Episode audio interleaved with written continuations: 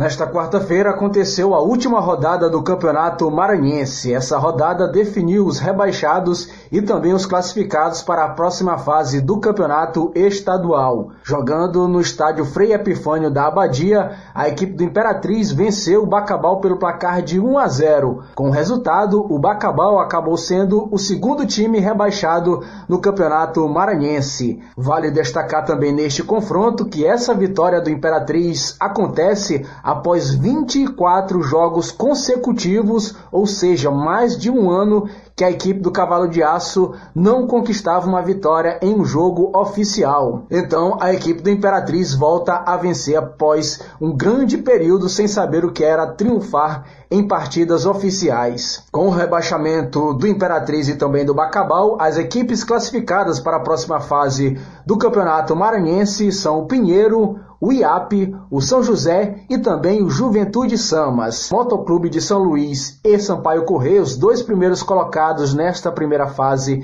do Campeonato Maranhense, se classificaram direto para as semifinais do Campeonato Maranhense de acordo com o regulamento da competição neste ano. Com a última rodada do Campeonato Maranhense concluída e também com a definição dos classificados à segunda fase, os confrontos do Campeonato Maranhense ficaram definidos da seguinte maneira: o Juventude Samas vai encarar o IAP e o Pinheiro encara o São José. Os confrontos se iniciam no próximo domingo, dia 25, com os jogos de ida. E os confrontos de volta desta segunda fase do Campeonato Maranhense acontecem na próxima quarta-feira, dia 28.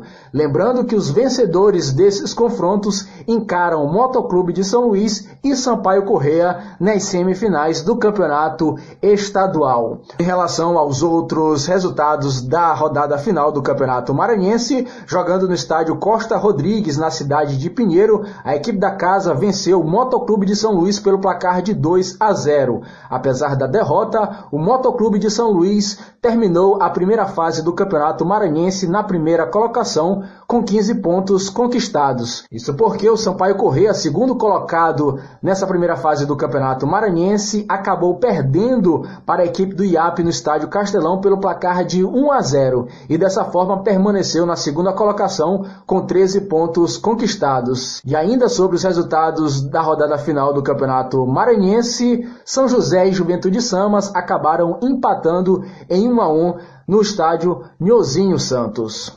Rodrigo Barbosa para o Jornal Rádio Universidade.